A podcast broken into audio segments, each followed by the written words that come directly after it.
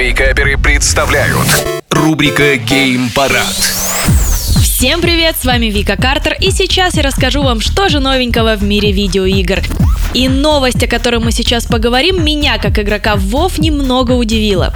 Игроки Альянса и Орды World of Warcraft смогут вместе ходить в рейды на поля боя и арены впервые за 18 лет. Это что еще за дружба магия? А как мне теперь шутить про соседа Альянса? Хотя в Blizzard не считают, что возможность создания межфракционных групп ставит под угрозу основополагающий принцип вселенной Warcraft а противостояния Альянса и Орды. Чисто технически это, конечно, сильно поможет быстрее собирать рейды и искать напарников на аренку, да и с каждым патчем нас все больше пытались подружить между собой.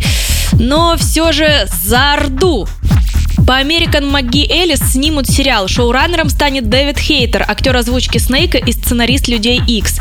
Сюжет сериала по игре расскажет о том, как Алиса возвращается из Зазеркалья и узнает, что ее дом сгорел, а родители погибли в пожаре. Саму девочку, утратившую из-за этого рассудок, помещают в психбольницу, где вновь к ней приходит белый кролик и зовет обратно в страну чудес. Так что это очередной повод пройти игру тем, кто этого еще не делал, потому что она реально годная.